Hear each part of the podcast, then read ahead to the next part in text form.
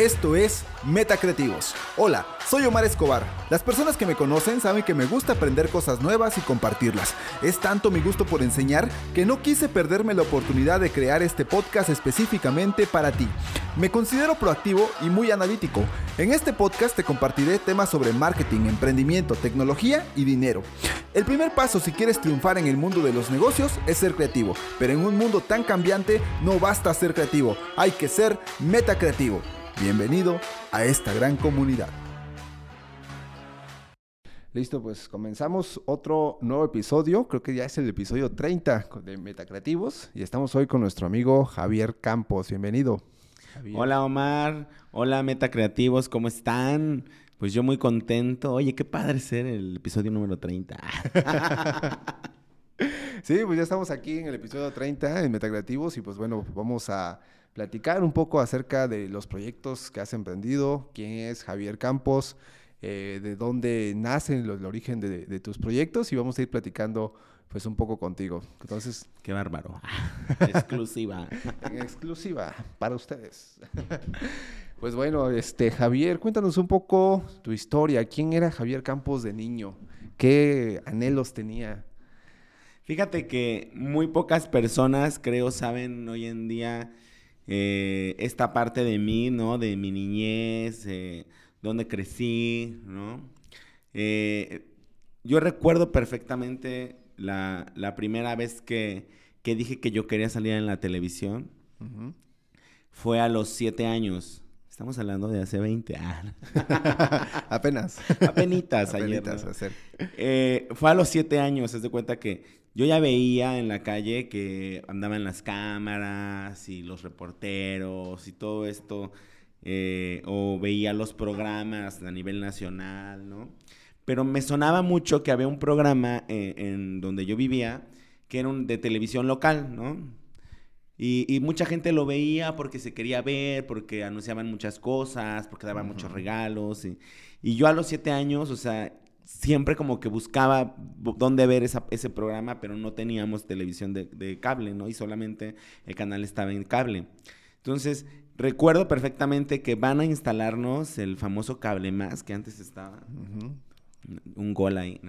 Nos lo van a instalar y rápidamente yo le cambio, busco el canal local y lo encuentro, ¿no? Y estaba un programa y yo estaba con, con, mi, con mi mamá, mi papá, recuerdo, no sé quiénes más estaban ahí. Y yo les dije, algún día voy a salir en ese programa. Así a esa edad, o sea, yo dije, yo voy a salir yo quiero ser conductor. Yo quiero estar en la tele. Quiero estar en la tele. Yo quiero ser famoso, sí.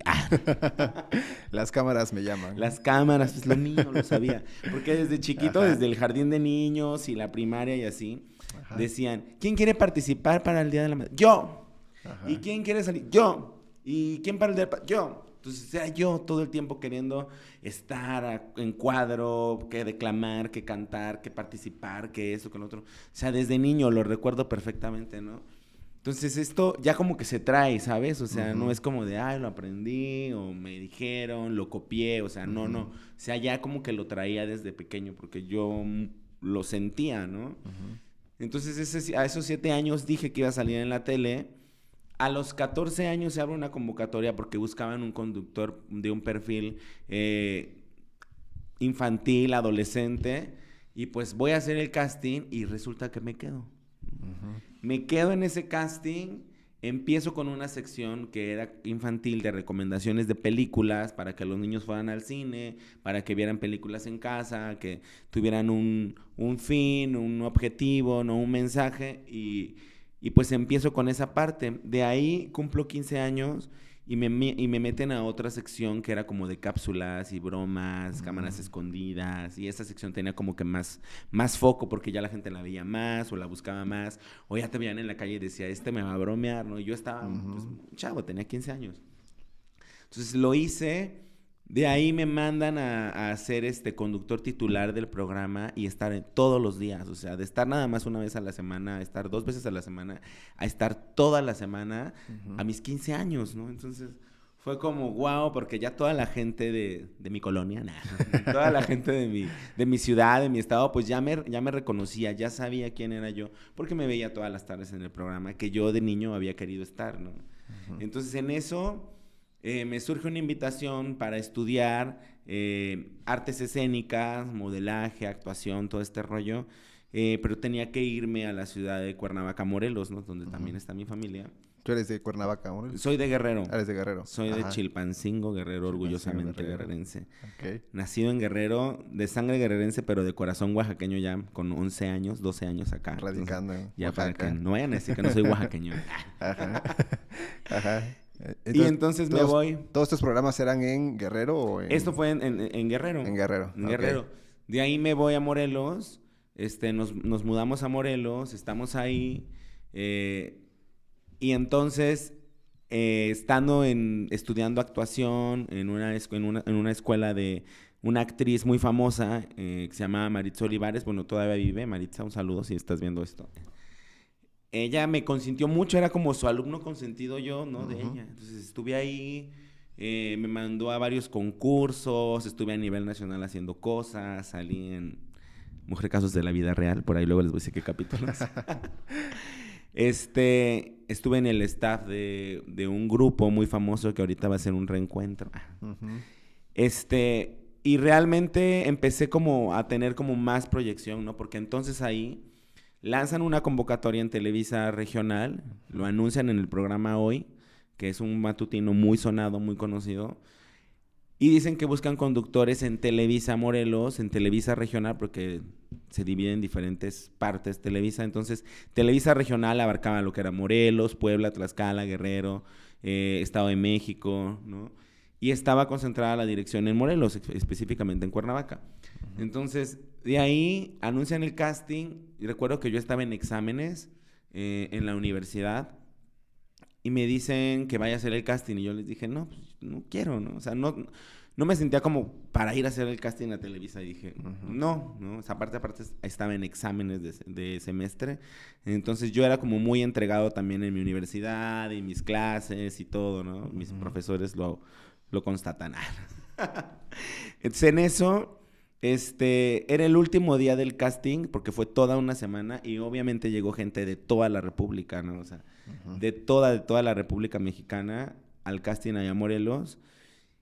Y terminé mi examen temprano, recuerdo como 9.30 de la mañana, y el casting estaba abierto hasta las 12 del día. Entonces, me dice una amiga, ve a hacer el casting, o sea, estoy seguro que te vas a quedar. Entonces, en eso agarro y digo, bueno, pues voy, ¿no? Ya, total, voy. Pero para ese entonces yo estaba viendo las noticias en la mañana, porque veía las noticias en la mañana, los segmentos de espectáculos, de varias cosas que me llamaban la atención, ¿no? En ese momento. Entonces, cuando llego al casting, había una fila de gente que, les juro, o sea, eran como 500 personas. O sea, era el último día, había como 500 personas adelante de mí cuando llegué y me formé. Y todavía detrás de mí llegó más gente.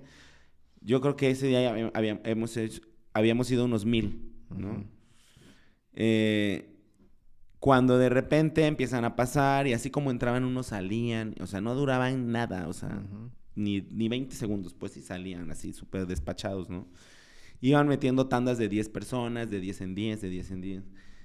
Yo llegué ahí como a las 11 de la mañana y me tocó entrar a las 6 de la tarde, o sea, con eso te digo todo. Entonces, cuando entro al casting, me meten a un, a un set, ¿no? un foro de televisión que las personas, bueno, que estamos mis cuidas en esto sabemos cómo es un foro, o sea, muchas luces, ¿no? Así como acá tenemos muchas cámaras, micrófonos. Micrófonos. El set estaba muy bonito, era un, era un, set de un programa matutino, o sea, tenía la parte de, como de cocina, su salita, unas mesas, así, ¿no? Entonces, yo empiezo a analizar todo desde que entré, o sea, empiezo a ver, porque te marcan unas huellas, ¿no? Para que sepan dónde te vas a parar, dónde te vas a mover yo veía que las cámaras se prendía el foco rojo, que es cuando estás al aire, o se estaba viendo todo el movimiento, ¿no? Entonces en eso me dicen, vas a pasar el primer filtro, es tu presentación, cómo es que te enteraste del casting, por qué eliges Televisa, tal, tal, tal cosa, ¿no? ¿Qué estudias? ¿Dónde estás? ¿De dónde vienes? Bueno, me toca empezar, ¿no? Comienzo y yo sé que tenía que hacer la presentación para, para, la, para las cámaras y no para para una persona, ¿no? Entonces, pues yo empecé a hablar normal, así como lo estoy haciendo ahorita. Hola, ¿qué tal? Yo soy Javier Campos, eh, tengo tantos años, ¿no? Estoy aquí porque considero que Televisa es una de las plataformas más importantes. Ah, me solté, ¿no? El choro. Chorísimo, ¿no? Concluyo y me dicen, bien, o sea, bien, ¿no? O sea, hasta yo me sentí bien, pero yo sentí que había tardado como 5 o 10 minutos ahí, ¿no? Y me dicen, vamos a pasar a la siguiente fase, ¿no? Entonces agarran un libro, le hacen así con el dedo, y lo para así la chava. Me dice, aquí. Vas a leer de aquí a acá, ¿no? Vamos a calificar tu dicción, tu lectura, cómo interpretas, tal, tal, tal.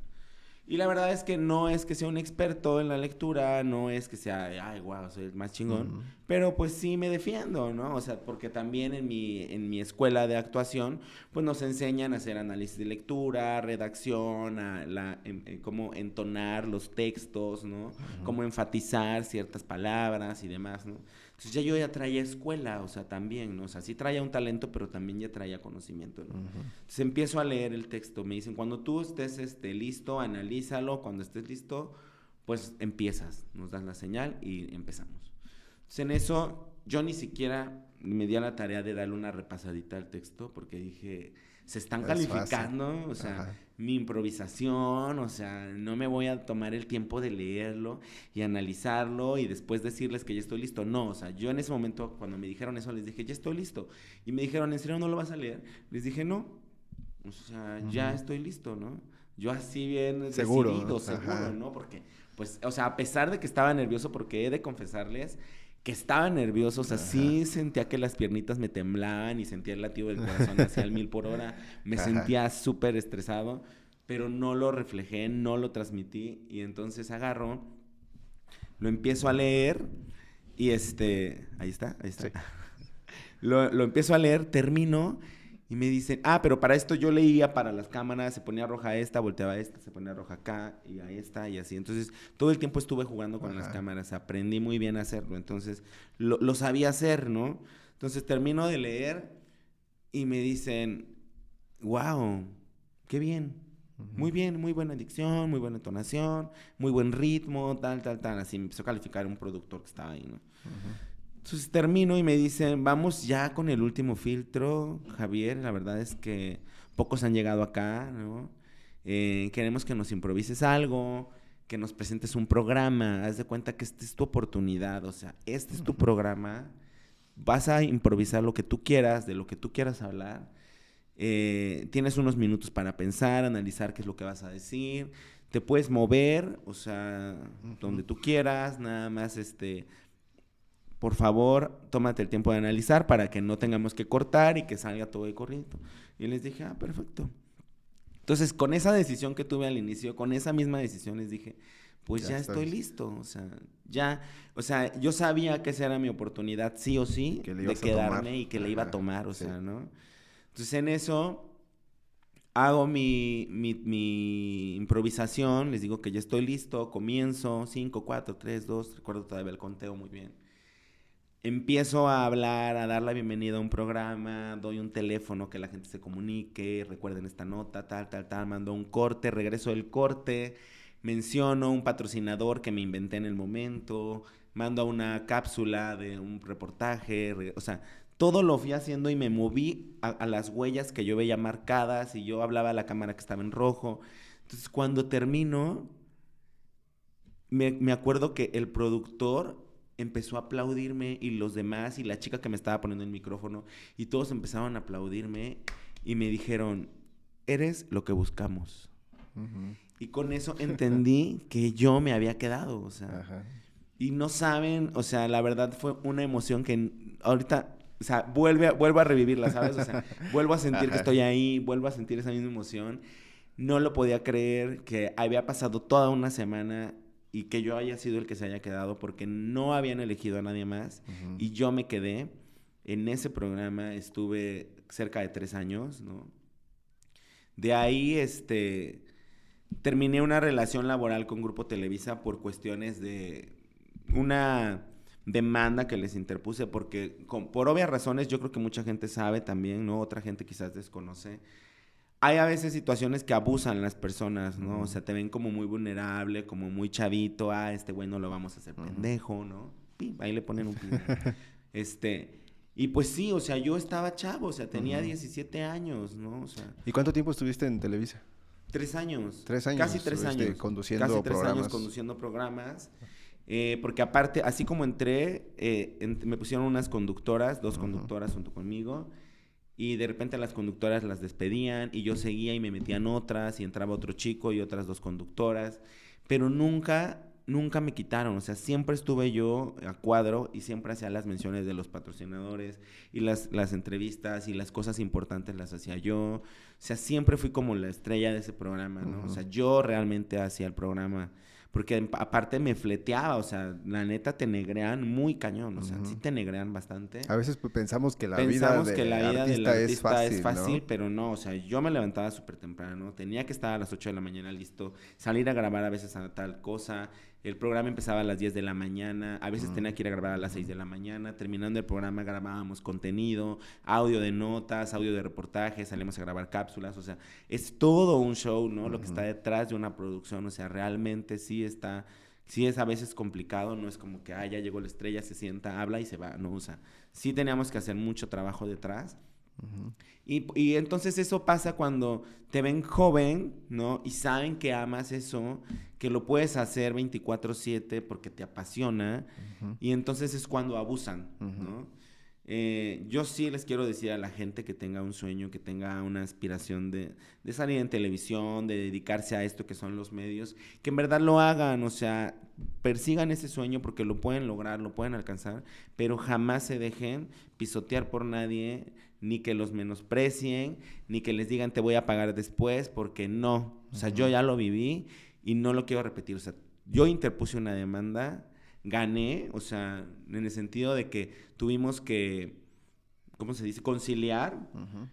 Pedí la reinstitución al programa, regresé, y esto sí es, sí es, sí es neta, cuando regresas a un, a un trabajo después de demandar, estás en la vida imposible. Sí, me imagino. Pero ahí fue ellos o yo.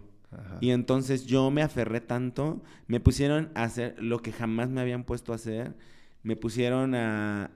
Hasta me menté de un trapecio en el circo Atay de recuerdo de 30 metros de altura, porque pensaron que no lo iba a hacer, o sea, Ajá. y yo dije, o lo hago o me van a sacar. Y lo hice, ¿no? ¿Qué dijeron? Vamos a probarlo Ajá, a ver vamos si a lo probarlo. Me mandaron a hacer un reportaje un basurero, o sea, cosas que realmente eran un reto, pero yo las tomé, o sea, y es más, ellos se cansaron y tuvieron que sacar el programa porque a mí no me pudieron quitar.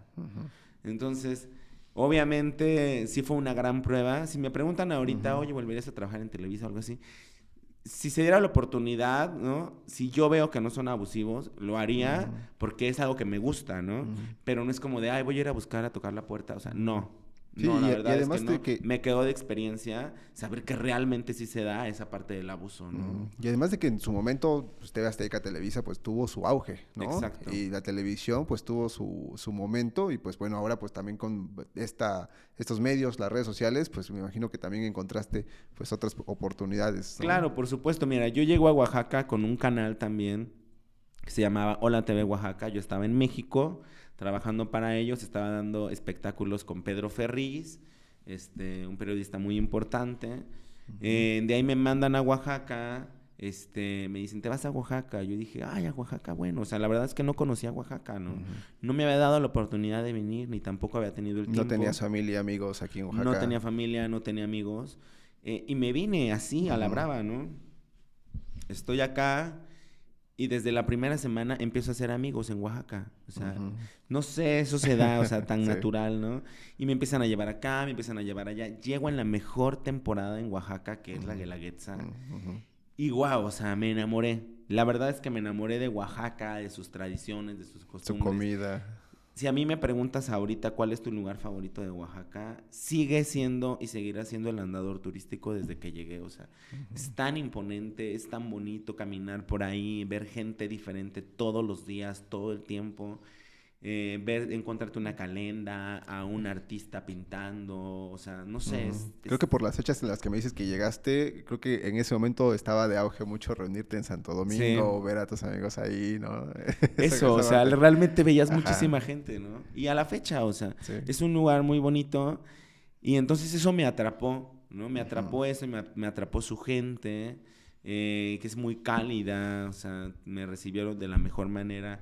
Yo recuerdo que todavía ni llegaba a Oaxaca, o sea, no aterrizaba y yo ya había convocado un casting porque yo quería encontrar un reemplazo para que se quedara en mi lugar aquí y yo irme a México, ¿no? Porque yo quería estar en la Ciudad de México.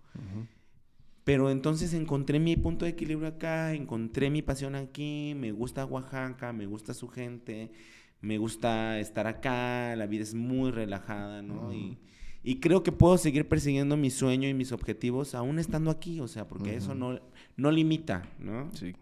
Sí, y además, eh, cuando llegas aquí, pues además eh, supe que emprendiste también el proyecto de las mesitas. Eh, cuéntanos un poco sobre esto. Sí, bueno, las mesitas es un proyecto em, emprendedor, ¿no? Reciente. surge en la pandemia, o sea, sin saber que se venía la pandemia, empecé con este proyecto de las mesitas. Un año y medio, o sea, parado, parado completamente de que estaba cerrado, de que no lo podíamos abrir, porque no había nadie que se sumara, porque estaba la pandemia, porque no estaba permitido, por las aglomeraciones, por X, Y o Z, ¿no? Eh, decidimos emprender el proyecto, no dejarlo, entonces...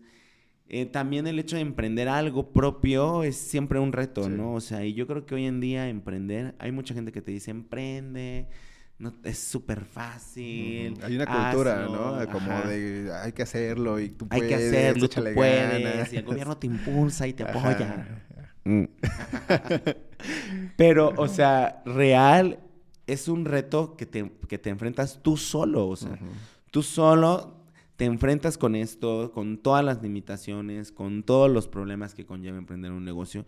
¿Por qué? Porque no es fácil, no es así como de, ah, ya lo, lo, hago, lo pongo, lo abro y ya. No, o sea, son muchas cosas, o sea, eh, la administración pública te pide muchos requisitos, te requiere muchas cosas de las cuales no a veces no sabes, desconoces temas, ¿no? Y siempre los gobiernos, aunque en el discurso digan que impulsan a los emprendedores, a los negocios, la verdad es que a veces tardan mucho tiempo en poder iniciar un negocio, en los impuestos, o sea, excesivos, ¿no? Hablo de los impuestos excesivos, o sea, todo ese tipo de cosas que complican. Te enfrentas con muchos retos, con muchas cosas que conllevan esta parte, ¿no? La tramitología, ¿no? Desde que los sistemas a veces no están como tan modernos, ¿no? Tienes que dar a veces varias vueltas y a veces te desesperas, te estresas, pero te llegas a encontrar con gente, la verdad, en puestos públicos y ahorita no quiero mencionarlos, pero ya saben quiénes son esas personas que, que sí te apoyan, que sí te ayudan, que sí te dicen por dónde ir, que te ponen el camino abierto, que te dicen, mira, haz esto, haz esto, consigue esto, ve acá, haz este papeleo, haz esto, haz lo otro, ¿no? O sea, creo que hoy en día emprender, el, eh, emprender algo eh, es una prueba, o sea, total, ¿no? Para una persona, para un joven, o sea, para una chica.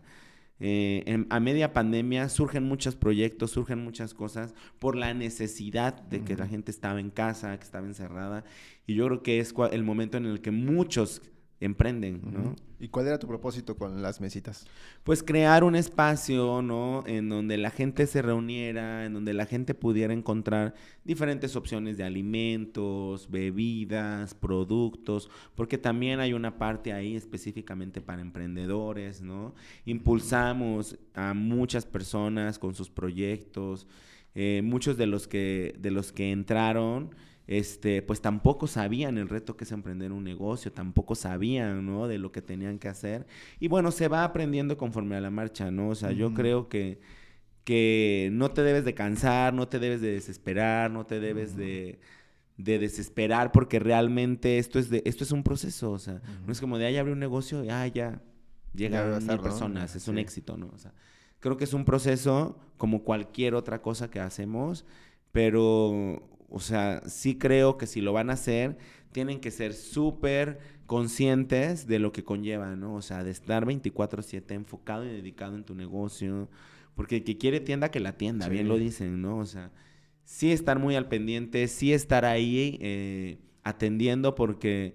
Eh, los primeros meses, yo creo, el los primeros años son básicos, ¿no? O sea, para que tú conozcas todo de tu negocio, para que tú conozcas todo de tu empresa. Y me mostraste unas fotos ahí de cómo recibiste el lugar, cómo estaba, y verlo ahora transformado completamente, pues habla pues de un gran trabajo que hay detrás, ¿no? De, no, y justamente fíjate que hace rato en la mañana estaba yo viendo unas fotos, me salieron unos recuerdos de hace tres años, este de cómo estaba efectivamente el terreno, después hace un año y medio de cuando abrí, verlo, cómo estaba así como se veía, ay, así como improvisado el lugar, así como no terminado al 100, como que le faltaba algo, ¿no? Y verlo ahora, la verdad es que sí, es un lugar bonito, dense la oportunidad de ir a las mesitas. Sí, es que a veces tienes, tienes tu proyecto y lo, y lo, ves con sueños de cómo se vería ya terminado, ya realizado, ¿no? Eh, con estas este, luces aquí, con estas mesas acá, con música en vivo, ¿no? Entonces, pues es un, es un sueño que, pues obviamente te impulsaste a, a seguir y pues qué bueno, pues felicidades.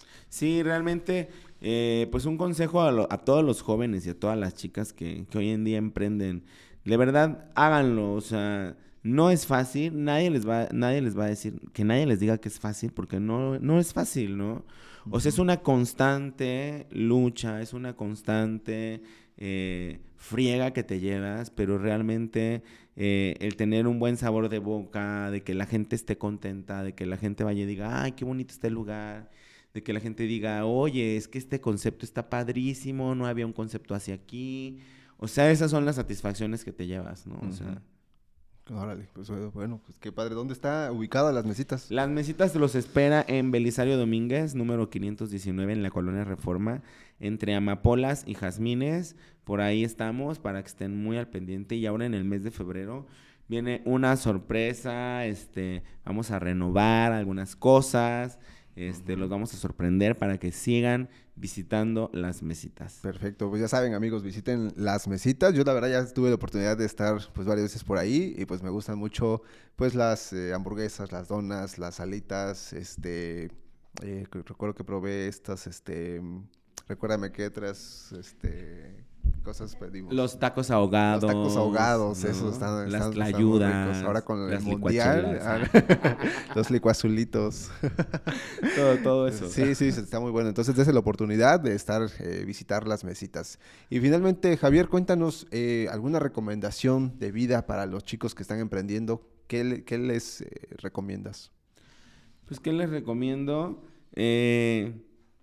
como, como lo dije hace rato, ¿no? Con mi experiencia laboral nunca se dejen pisotear, ¿no? No se dejen pisotear por nadie. Siempre traten de tener los pies en la tierra porque cuando uno está bien cimentado, o sea, que tiene unas bases, ¿no? Que sabe quién es, de dónde viene, hacia dónde va, jamás pierdes el rumbo ni el objetivo de lo que quieres en la vida, ¿no?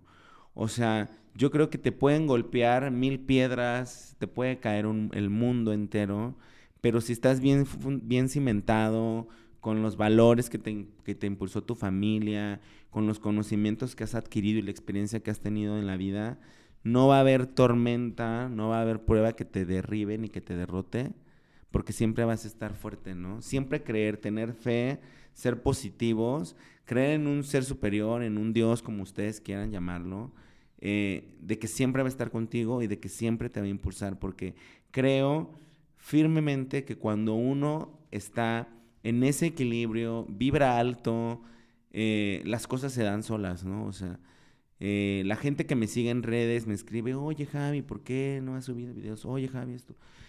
Dejé de subir videos un tiempo, primero que nada por la pandemia, después por el negocio, ¿no? Porque también me conllevó tiempo. Pero ahorita que estoy retomando esto, porque tampoco lo dejo de hacer videos, de tener interacción con la gente, pues eso también a mí me retroalimenta, ¿no? Y entonces creo que cualquier cosa que nos propongamos, nunca hay que dejarla, siempre hay que seguirla, siempre hay que perseguirla, siempre nos va a dar satisfacciones a nosotros, ¿no? Nos va a hacer crecer en espíritu y en alma y nos va a hacer ser mejores personas y mejores seres humanos.